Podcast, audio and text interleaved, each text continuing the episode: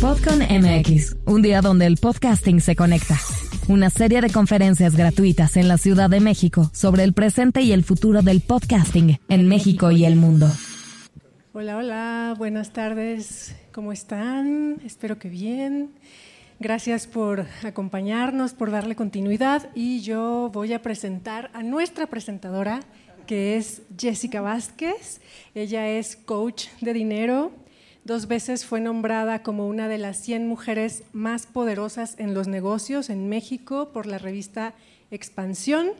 Es fundadora de la empresa de coaching boutique Beyond Corporate, autora de los libros Divino Dinero y Hábitos Monetarios, creadora del método Bravo para edificación de identidad, además de que es nuestra coach en Podcastera MX y y nuestra primera cliente también con el audiolibro Divino Dinero. Bueno, gracias. Gracias.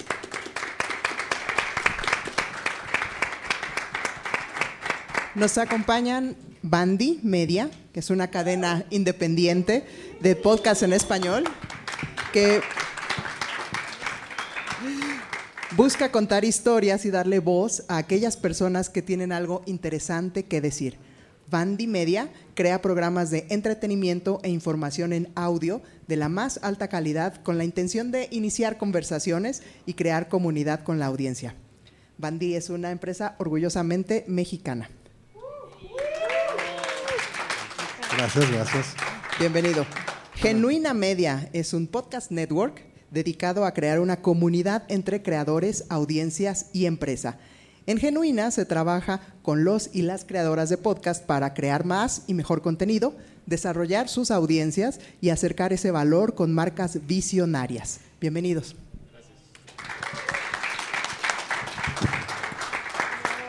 Y Angélica y Salvador de Podcastera MX, una productora de audio digital, creadora de podcast y audiolibros en el ecosistema de wellness. Han consolidado una comunidad de eventos y de creadores que se identifican con los temas relacionados con el bienestar, salud, salud mental, salud financiera, artes escénicas y sostenibilidad. Ellos trabajan en equipo con varios creativos y en temas de audio, video y música y de imagen, ofreciendo servicios end-to-end. Bienvenidos.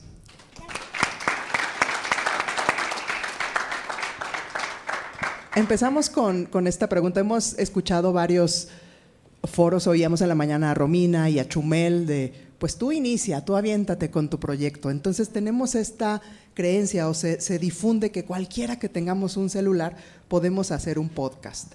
¿Qué, características debiera tener un podcast de calidad? Adelante. Eh, hola, yo soy Jerónimo, me llamo Jerónimo, de Bandi. Creo que sí, o sea, creo que esa es la belleza de los podcasts. Cualquiera puede hacer un podcast, porque sí, solamente te tienes que grabar, pero hacerlo bien es donde está realmente la receta secreta, ¿no?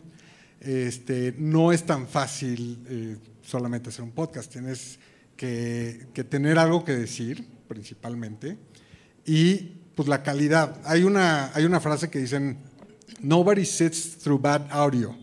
O sea, nadie aguanta el mal audio. Puedes aguantar inclusive hasta un poco mal el video si el audio se está escuchando bien.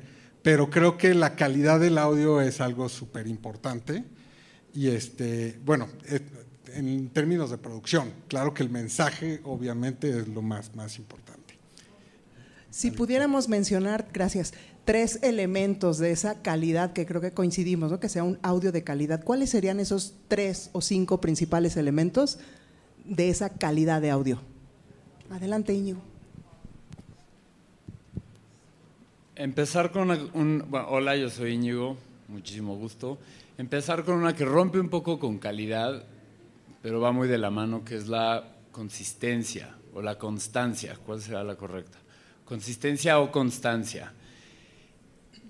Desarrollar una audiencia en podcast toma tiempo. A ver, nos platicaba Chumel que él le tardó tres años, ¿no? Me parece como construir su canal y su audiencia en YouTube.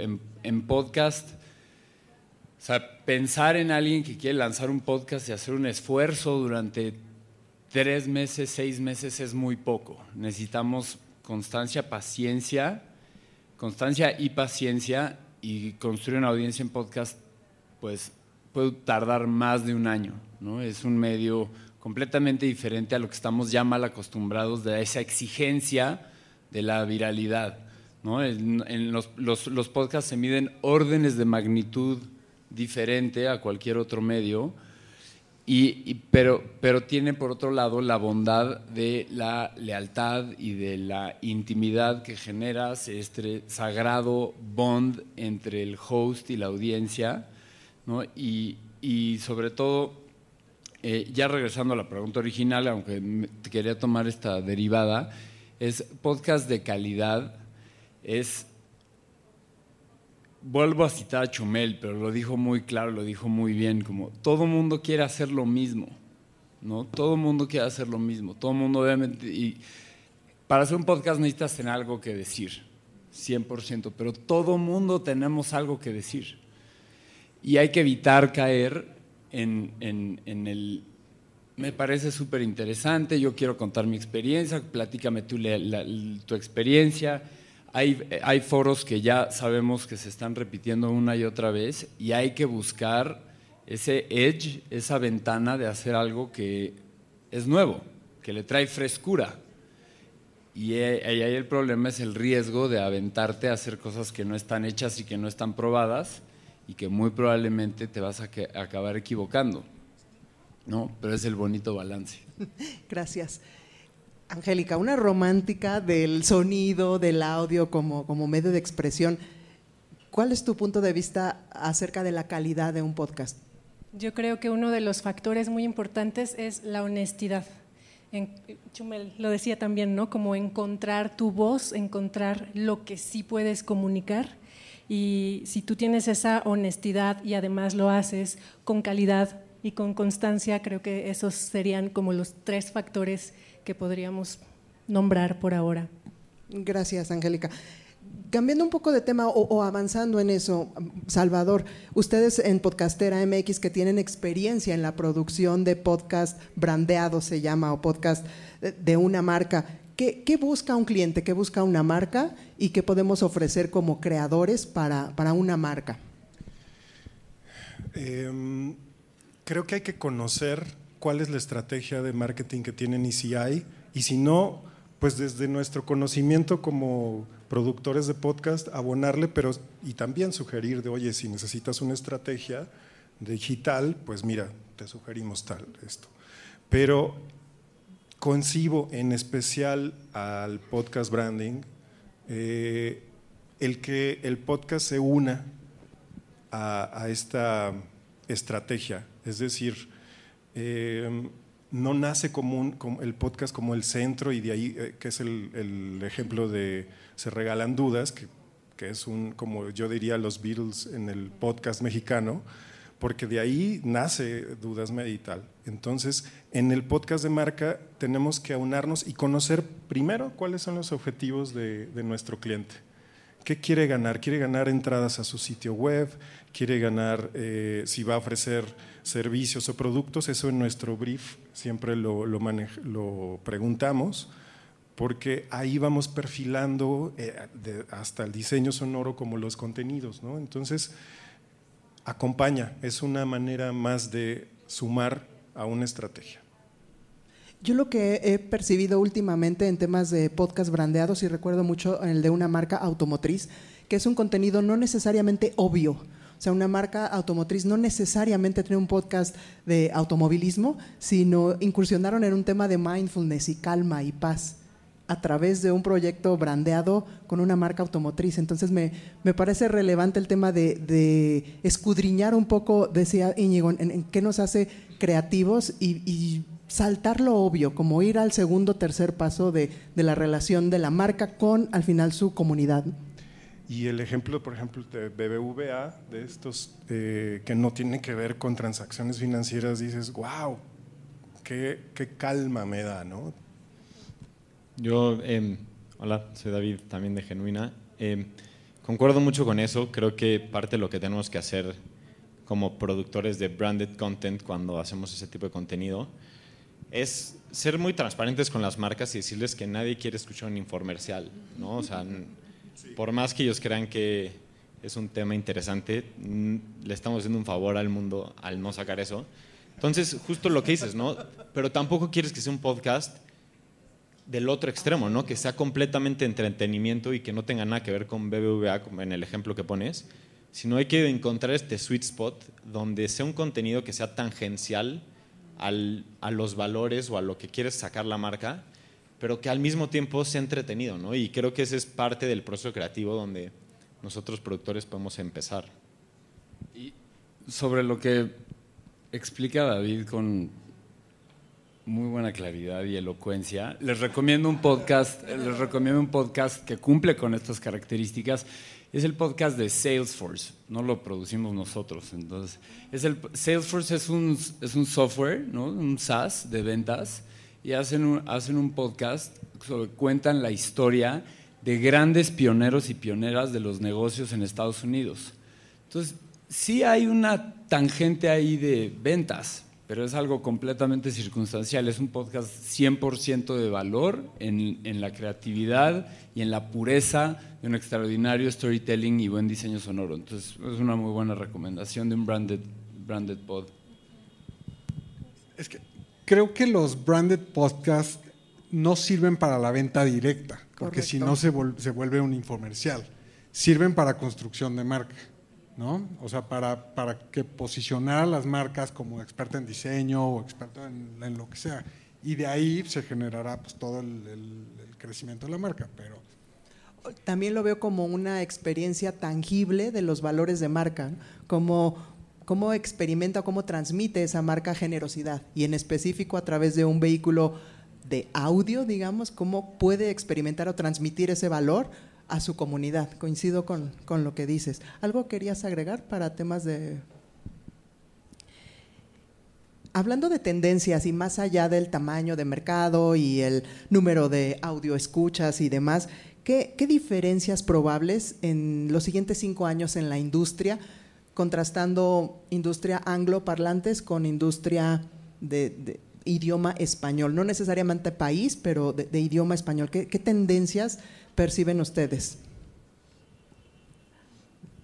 Bueno, eh, pues hablando de Estados Unidos versus México, digamos, sí está muchísimo más desarrollada eh, la industria allá, porque sí las marcas, lo que, lo que necesitan los podcasts en México es dinero realmente, o sea, es, es inversión, en mi punto de vista.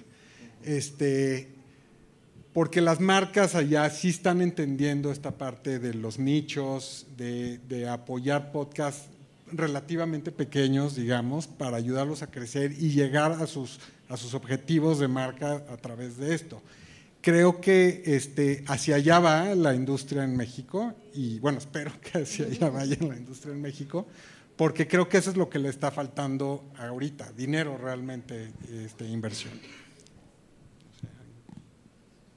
Hacer una, yo creo que hacer una comparativa entre el mercado de Estados Unidos y, de, y, de, y con México es casi es, es, una máquina del tiempo. O sea, estamos cinco años atrás de Estados Unidos, entonces eso es, eso es un reto grande, pero igual es muy padre estar como que de este lado donde puedes inferir hacia dónde van ciertas tendencias que allá ya están pasando y aquí todavía no. Ojo, evidentemente es una falacia pensar que porque está pasando allá se va a repetir acá. Y, una cosa que, que yo he visto que me parece particularmente intrigante para hacer una comparación México-Estados Unidos, una audiencia en desarrollo con una audiencia semidesarrollada, es que se han intentado como tropicalizar o regionalizar podcasts en inglés que fueron un exitazo y traerlos a México en español y pues pensarías que es un no-brainer, ¿no? Es un claro, ¿no? Jaló en Estados Unidos, es una historia padrísima, ¿por qué no ganaría en México? Y hay casos de éxito, pero hay muchos más también casos de, fracaso, ¿no? Y lo ha visto Spotify, lo ha visto Wondery, donde la mera traducción no es suficiente. Ahora, curiosamente, vamos a ver como el, el, a la inversa, con, por ejemplo, Caso 63, que empezó en español y ahora lo traducen en inglés, ¿no? Entonces, a ver qué tal funciona eso, eso, eso a la inversa. Pero lo importante es que sí hay una creencia que creo que compartimos todos, que las historias son universales independientemente del lenguaje, solo hay que entender bien cómo las cuentas y a quién se las estás contando. Y agregaría eso que a veces las historias más locales son las más universales, ¿no? Y ese era como un principio que, que nos contaba mucho Boris Goldenblank, que era mi maestro, un ruso de la escuela rusa de Moscú, o sea, tenía como toda esa escuela de cine. Entonces, esa idea, ¿no? Como de irte a lo más local, porque al final lo que estás compartiendo pues son las emociones, son los sentimientos y eso es universal, ¿no? En esta pelotita de cristal que todos quisiéramos tener, ¿qué esperanza de vida le damos a esta tendencia de audios de terror y audios policíacos y este manejo de, terror como, como tendencia? Yo, no, yo solo también quiero recordar algo un maestro de la universidad que me decía, es que hay, hay no hay muchos temas, el amor, el desamor, la muerte y el dinero, las sí, relaciones. sí, el dinero, las relaciones, pero va a tener, o sea, lo ha tenido y lo seguirá teniendo porque pues es algo existencial inherente a la vida, la muerte. Entonces, True Crime va a seguir. Eh, esa es mi respuesta. Yo, yo concuerdo o sea, el true crime a la gente. Si checas, si te puedes meter tú dentro de Spotify a ver los top charts de podcast en muchos países, checa los top 20 de cada país. Todos son, todos tienen true crime. A la gente le, nos encanta. Solo a nosotros no tanto. es que, bueno, como anécdota, Podcastera nació haciendo los podcasts Angie y yo, editando, y dijimos, queremos, nos funcionó algo, va dentro del tema de comercialización, este, decidimos solamente enfocarnos al ecosistema temático del bienestar, de salud mental, psicología, este, porque nosotros íbamos a tener los audífonos en los oídos y no queríamos estar editando la historia de Jack el Destripador. Entonces dijimos, pues queremos inputs que nos importen, ¿no? Entonces, eso. ¿Querías agregar algo, Íñigo? Sí, nada más la pequeña distinción entre true crime y horror, terror o cosas paranormales, como que esas cosas que te dan escalofríos. Que, yo, que curiosamente yo tampoco, yo tampoco comparto, yo no escucho, escucho muchos podcasts, soy adicto a los podcasts, pero, pero no precisamente de ese género. Y solo tenía una pregunta para ustedes. Esta misma tendencia de estos géneros tan populares en México y en Latinoamérica, ¿Ustedes han visto que se repliquen a nivel global o es algo muy nuestro? Es como el, como el periódico Metro, ¿no? O sea, ah, muy ya, amarillista. Ya, ya, eh, no sé, es una buena A la pregunta. revista Alarma y así. O sea, así como en los top charts de aquí de Ajá. México está cubierto por estos géneros, llamémosle spooky, terror, paranormal, etcétera, no sé si eso mismo aplica en, en, otros países o es algo muy nuestro. Creo que es una buena yo, pregunta. Yo creo que es, es, a nivel mundial, es humano, ¿no? Sí, nos, o sea, de niños a todos nos encanta que nos asusten, que nos cuenten historias spooky, así alrededor de la fogata, ¿no? El problema ¿No? es que en México son no, historias reales. Hablando de, de, dos medios que conviven y que colaboran, el radio y, y el podcast, ¿Qué alianzas o qué beneficios podemos encontrar desde el podcast de tener este trabajo cercano con, con gente que produce radio, Angélica? Ok, bueno, eh, para empezar, creo que no debería haber ningún tipo de competencia o de pelea o, o bueno, no es que no deba de haber, ¿no? que, que haya lo que tenga que hacer, eh, que haber, pero justo no es Chivas América, o sea, la radio está ahí, tiene una historia detrás. Eh, de la radio venimos nosotros, por ejemplo, en la radio nos formamos y en, la radio cultural, en nuestro caso, y, y, los podcasts, pues también, como ya hemos escuchado toda esta mañana, pues tienen su propia vida, su propia dinámica y la seguirán teniendo, ¿no? Creo que al final, eh, pues eh, podemos tener una colaboración, al menos así lo hemos visto entre los, las personas que hacemos podcast.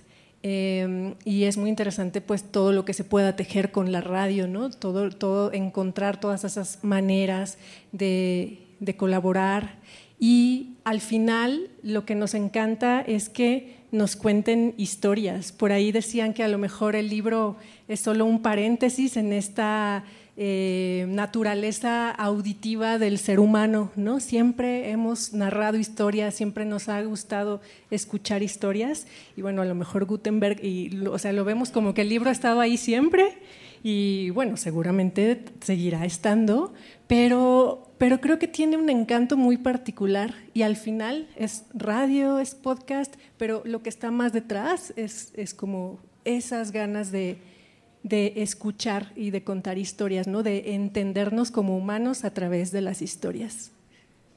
Gracias. Iño. Pues solo para agregar, yo creo que yo sí tengo una, una postura muy tajante al respecto. Yo creo que eh, no, no, no lo veo como dos mundos diferentes, sino como bien decía Jero, el podcast necesita inversión y para mí el obvio canal de inversión para los podcasts, aparte de las marcas con branded podcast que confían en el medio, es vía radio y necesitamos personas como Isaid, nos estuvieron en la conferencia pasada de Grupo Radio Fórmula, que dicen, ok, radio radio, nos está yendo muy bien, pero hay que ir más allá, hay que ir más allá, ¿no? Y Said tuve la fortuna ahorita de presentarme con él y te dice, necesitamos gente nueva, necesitamos gente creativa, necesitamos gente que me sacuda mis ideas de radio y traiga algo nuevo, Y eso es muy emocionante, yo lo veo como una relación 100% simbiótica casi sin temor a exagerar que pues, los podcasts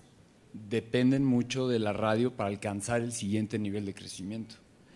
Y algo que me pareció relevante ahora que, mencionas la participación de Isaid es esta labor o, rol que alguien como Radio Fórmula puede jugar incluso con los anunciantes, ¿no? Acercarles otro tipo de medios en audio que van a convivir con las estrellas y con el talento que a una marca le quiere estar ahí. Bueno, hay otras formas de coincidir y de convivir con ese tipo de talento. Entonces también el radio como un elemento de, cross-polinizar ese ecosistema, ¿no? de acercar al podcast a las marcas.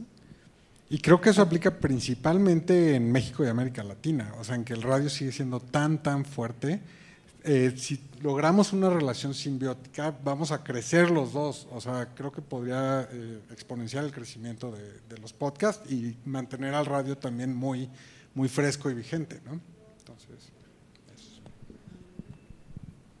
No, nada, que, que, me parece, vuelvo a, solamente a resaltar el espíritu del, del pod MX, que es esto, hacer esta sinergia con, con la industria de la radio, porque mm, sí me ha tocado estar en otras eh, conferencias de radio y, si empieza el, el tema de, de, la radio, nunca va a ser desplazada por los podcasts, yo digo, híjole, esto sí es como de 15 años atrás, porque no estamos tampoco descubriendo el hilo negro, o sea, el ejemplo de, Prisa Audio y de Podimo, que es su productora eh, especial de podcast, pues dices, oye, pues si ya está, no tenemos tampoco que, descubrir gran cosa, vamos emulándolo, viendo cómo sí y fortaleciendo los vínculos.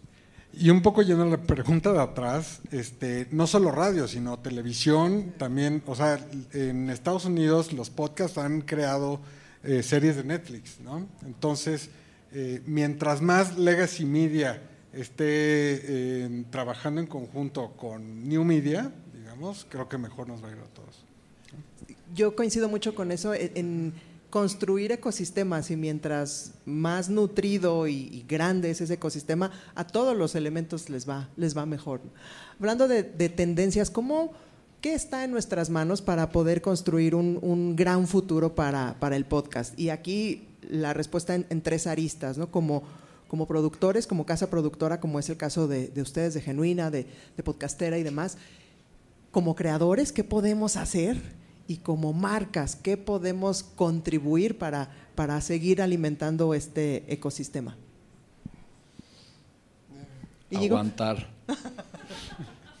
pues creo que es el momento de hacer la, el anuncio. La respuesta es hacer más foros como este, número uno, es una, es una idea, es una gran iniciativa. Y el anuncio es la segunda edición del CIFES de, de PodCon MX va a estar dentro del circuito iberoamericano de podcast que es una iniciativa eh, de, Federico Martín del Festival Estéreo, junto con su socio, que eh, no recuerdo ahorita el, nombre, pero y de, y de, una iniciativa que se generó en, eh, con festivales de podcasts, con este espíritu, que es hacer sinergia, mm, algo que platicaba Memo Núñez, este gran iniciador de, de este Podcon MX, que decía, el pastel todavía no es eh, chiquito, se está demasiado grande para, porque ahorita lo que necesitamos es hacer más rebanadas, ponerle más ingredientes. Ojalá y ya nos estemos peleando los clientes en algún momento, pero ahorita es momento de hacer esta sinergia. Entonces, de ahí eh, un, un punto hacia cómo construir un futuro mejor para la industria del podcast.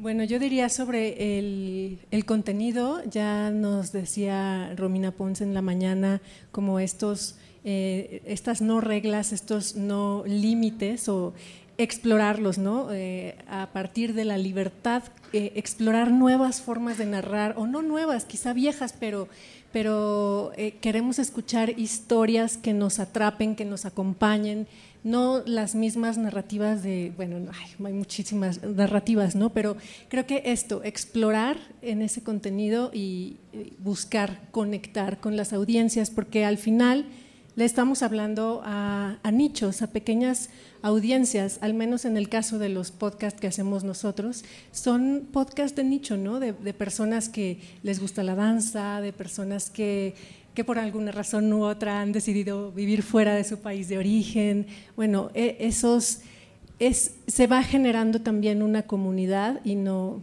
eh, eso es lo que debe estar presente ¿no? a través de narrativas interesantes. Yo puedo hablar un poco de la parte de las marcas, porque nosotros dentro de Genuina, parte de lo que hacemos, además de producir, es vender anuncios. Y me regreso a lo que decía Íñigo de que Estados Unidos es el futuro de alguna forma para México, ¿no? Entonces, creo que podemos aprender mucho de lo que están haciendo actualmente, porque mucho de lo que están haciendo actualmente es parte de los errores que han aprendido en el camino. Antes en Estados Unidos llegaba una marca y quería comprar un anuncio en un podcast y no había forma de que se enteraran cuántas personas lo escucharon, ¿no? cuántas impresiones tuvo. Y hoy son extremadamente tajantes con eso, ¿no? Te piden que pongas trackers en todos los anuncios, que pongas anuncios dinámicos. Hay empresas que se dedican literalmente a verificar que las agencias estén diciendo la verdad. Entonces, nosotros que funcionamos como agencia, creo que tenemos la responsabilidad de acercar a las marcas y, eh, educarlas de alguna forma, que cuando lleguen a buscar un anuncio, decirles, oye, tienes que hacer esto porque es la mejor práctica que hay y porque eso los va a ayudar a regresar, ¿no? Y eso nos va a ayudar a todos en, un futuro. Entonces creo que es parte de, todos nos tenemos que ensuciar las manos en el sentido de nos tenemos que meter a aprender qué es un CPM, qué son anuncios dinámicos, que, todo lo que están haciendo en Estados Unidos, hagámoslo también en México y vamos a estar listísimos para cuando llegue la lana. Y creo que eso es importante. Un tema de, de elevar la conversación, ¿no?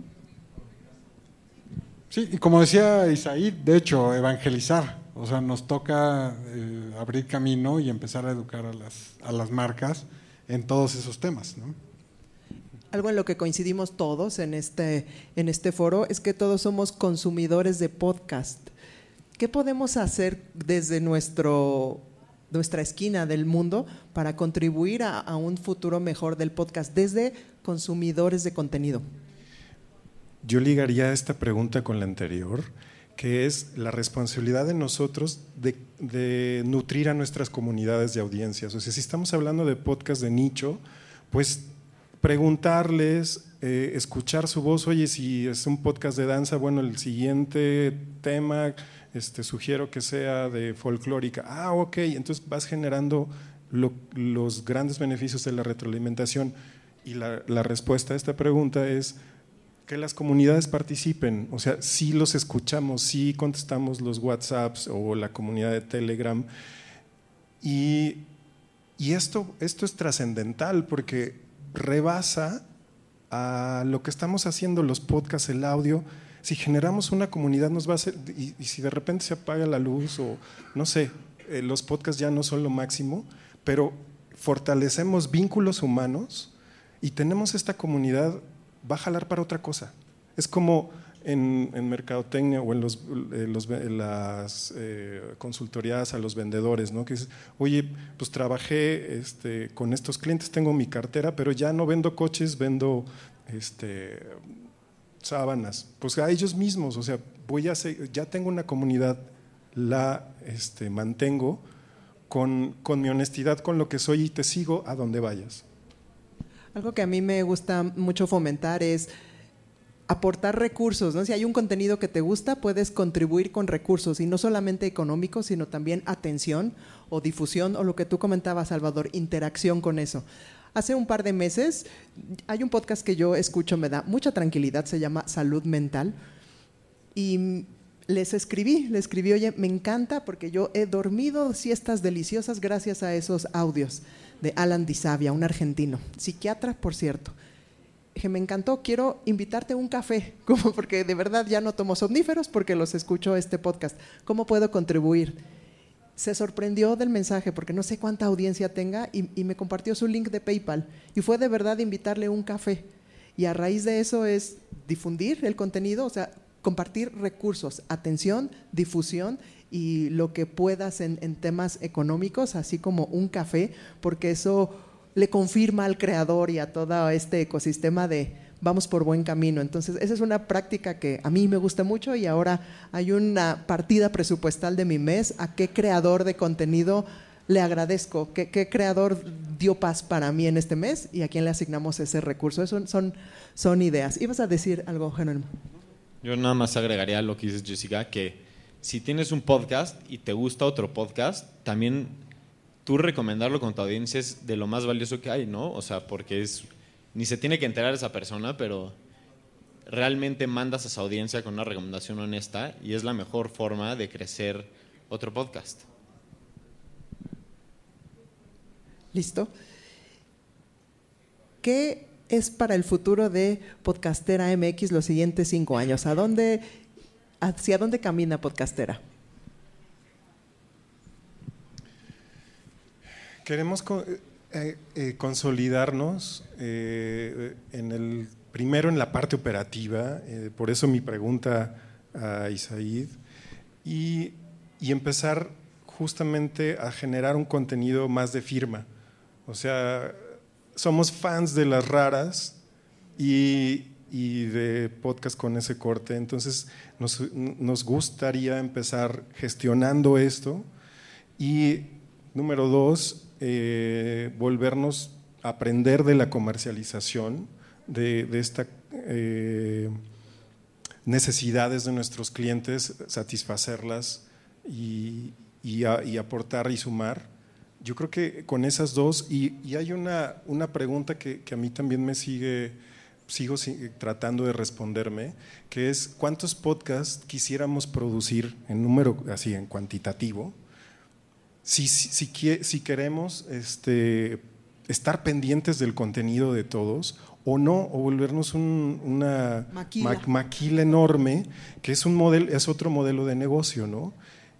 Eh, a- algo que nos eh, preguntaron, en- estuvimos en la incubadora de negocios de llamada Creativa Guadalajara, de nuestro gobierno municipal, y nos decían, ¿qué tanta escalabilidad tiene tu modelo de negocio? Y decíamos, híjole, pues, pues sí, necesitamos más podcast, necesitamos más gente, más...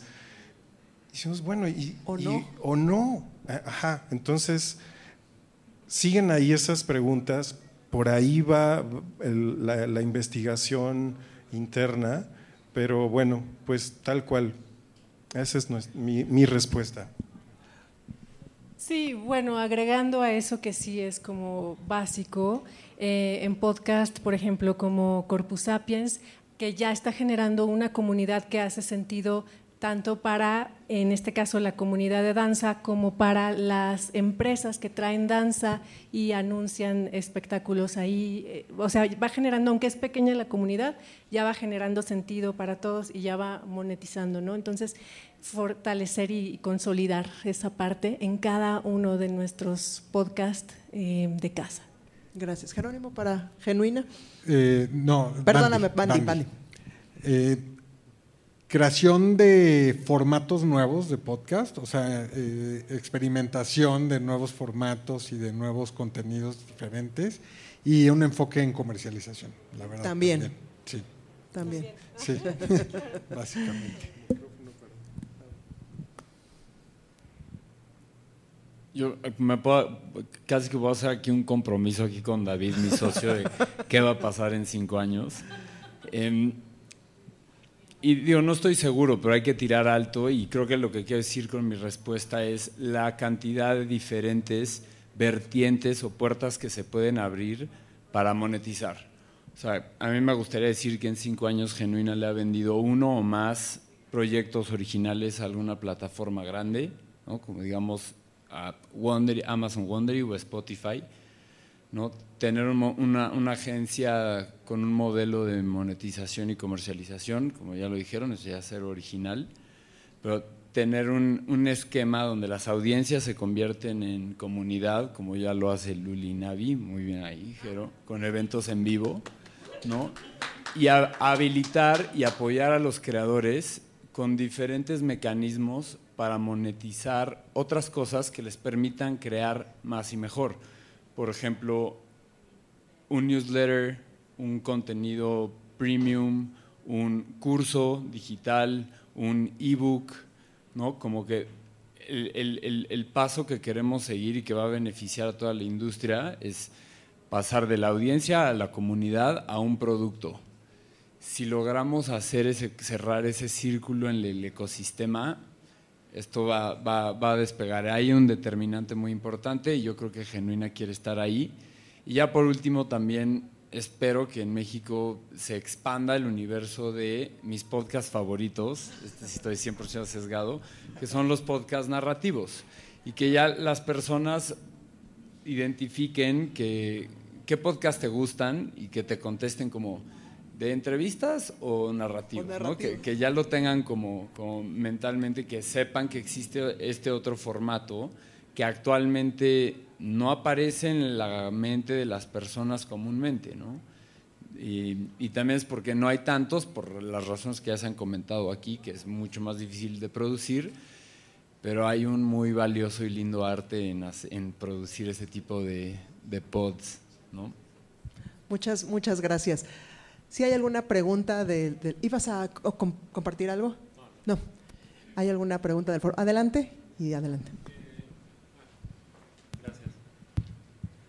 ¿Qué esfuerzos o qué ideas tienen para buscar nuevos talentos? O sea, ¿tienen, tienen o hacen algo para buscar nuevos talentos? Gente que a lo mejor no, no está en radio, no tiene nada, pero sabe o es experto en su, en su ámbito, en lo, en lo que ellos saben. ¿Qué esfuerzos hacen o cómo buscan estas personas? Híjole, en nuestro caso puntual tenemos el podcast de Somos Medicina, que es un, un grupo de médicos, eh, fisioterapeutas, psicólogos, en el que escuchamos una elocuencia tremenda del, del host, que es Gabriel, Gabriel Bertona, y que eh, nos identificamos muchísimo con Angie al contenido y a, la, y a, la, perspectiva de la salud que tienen. Y dijimos, hey, de verdad, vamos a hacer un podcast así. O sea, eh, salen, nos ha tocado en pláticas de mesa, en el consultorio, este, muy, muy de uno a uno. O sea, todavía no nos ha tocado así decir, este, Rick, Rick, no, no, hay, no tenemos contenido, vamos a hacer alguna estrategia, no. Pero creo que esto responde a la honestidad, o sea, a lo que digas, no manches, me encantaría escuchar esto más estructurado en una temporada. Este, se me enchina la piel de pensar que esto lo puede escuchar más gente. Y, y eso me, a mí me ha sucedido en el contenido de bienestar que es el que nos identifica y. Yo creo que hay muchísimo talento. Em, nos llegan a podcastera varias personas que quieren crear su podcast y que tienen una idea fabulosa y que a veces lo que hace, o sea, estamos rodeados de talento en todos los ámbitos y lo que a veces hace falta es monetización, o sea, esa consolidación para hacer realidad los proyectos y también esta otra parte de constancia que te da el orden, la estructura y todo eso, ¿no? Eso es lo, en mi experiencia.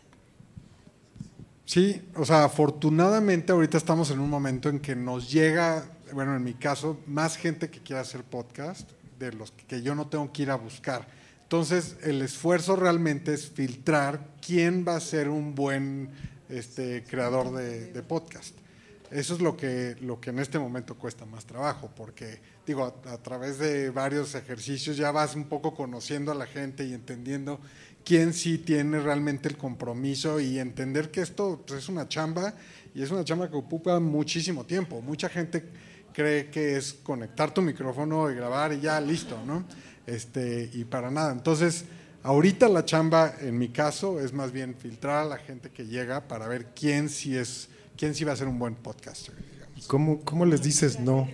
Pues es lo, o sea, creo que en mi caso es un poco ya de feeling y de, de, platicar con la persona y hacerle entender todo lo que conlleva esto y ver, ves en su cara, ¿no? Cuando le dices, oye, pero bueno, vamos a grabar una vez a la semana y, y tienes que invertirle por lo menos cuatro o cinco horas a desarrollar, o sea, todo es, depende del podcast, ¿no? Pero los vas viendo y vas viendo cómo reaccionan y, y Sí, entonces muchísimos ya no regresan, de hecho, ¿no? Este, después de esa, de esa primer plática. El baño de realidad. Sí, exacto. Entonces, este, más de mi parte. Adelante.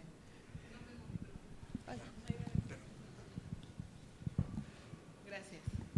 Mi pregunta es acerca de eh, por qué ustedes consideran que lo, el contenido brandeado está siendo más solicitado por las marcas y es el alcance, es el público, es eh, qué es.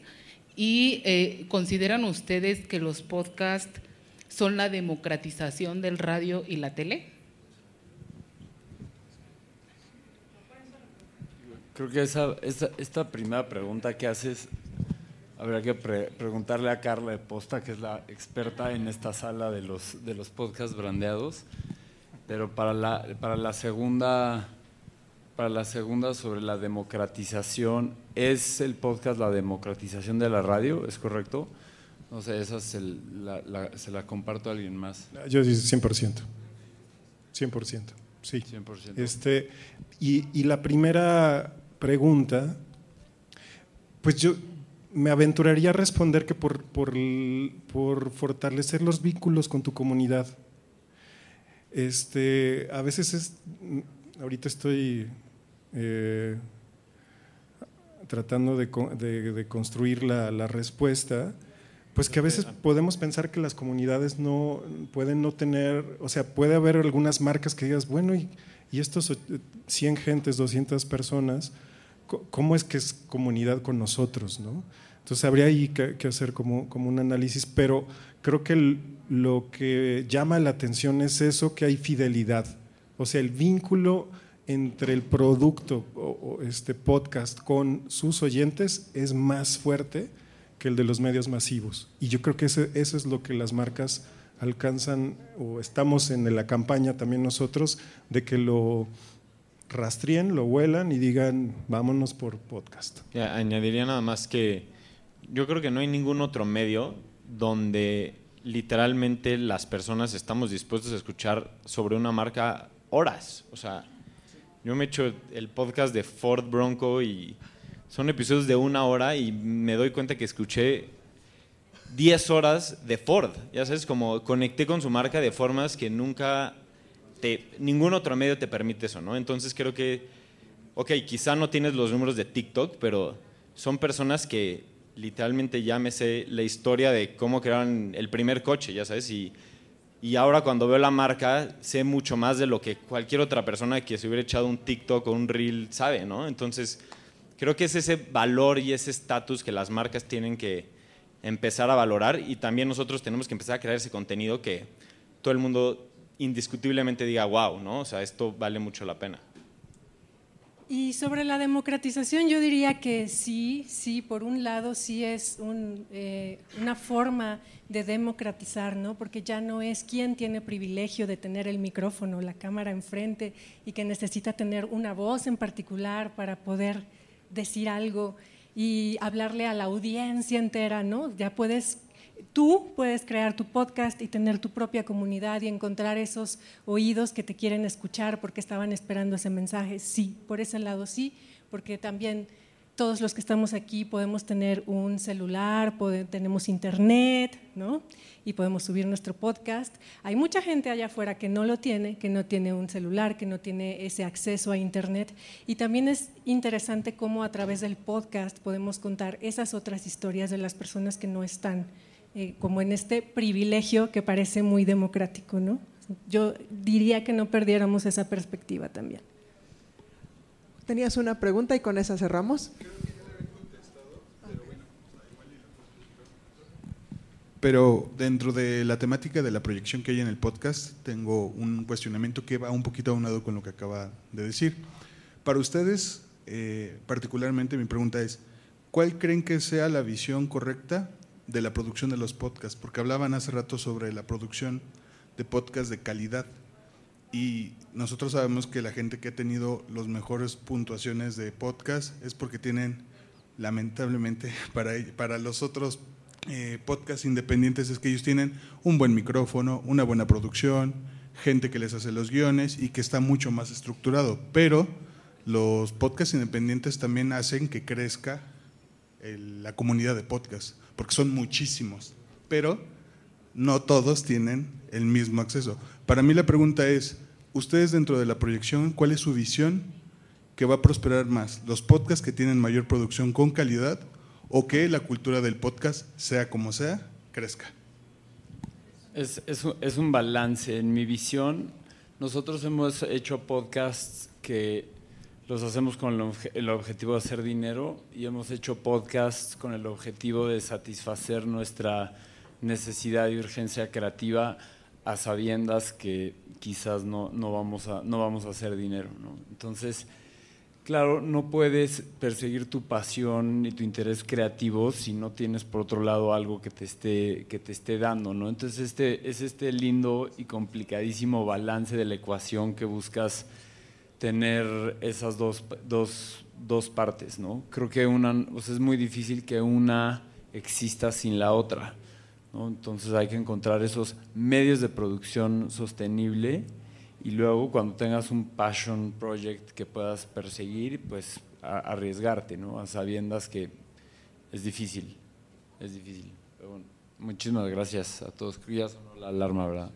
Creo que nos da tiempo de una pregunta ágil y breve.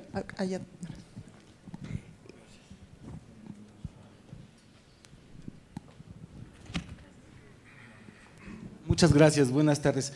Esta pregunta va dirigida a, prácticamente, eh, principalmente, ¿cómo están resolviendo eh, en el tema de financiero?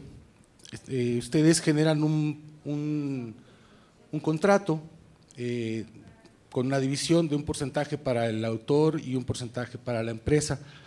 Cuando hay que hacer la repartición de las utilidades al, al talento, ¿cómo tienen resuelta esa operación? ¿Piden una factura? ¿Es un pago por honorarios? ¿Es un pago? ¿Cómo tienen resuelto financieramente ese último paso? Eh, pues, o sea, mira, con muchos pedimos, pedimos que nos hagan una factura eh, y con otros no necesariamente, o sea, también depende mucho del monto, pero básicamente lo que nosotros hacemos es que vendemos una campaña y la vendemos por número de impresiones, ¿no? Entonces llega una marca y nos dice, necesito un millón de impresiones con este tipo de podcasts.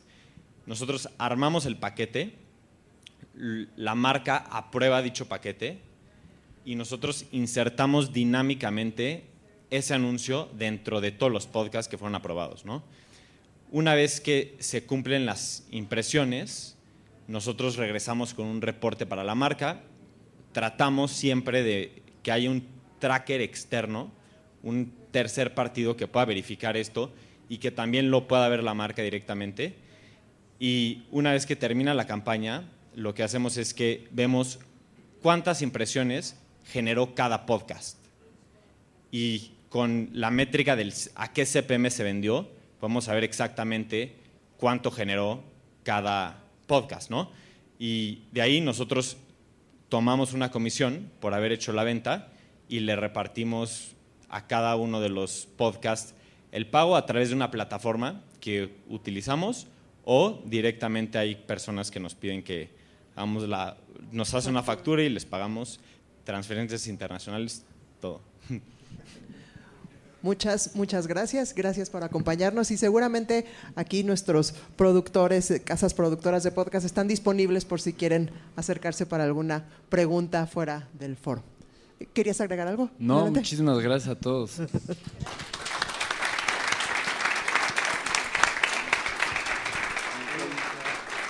Gracias.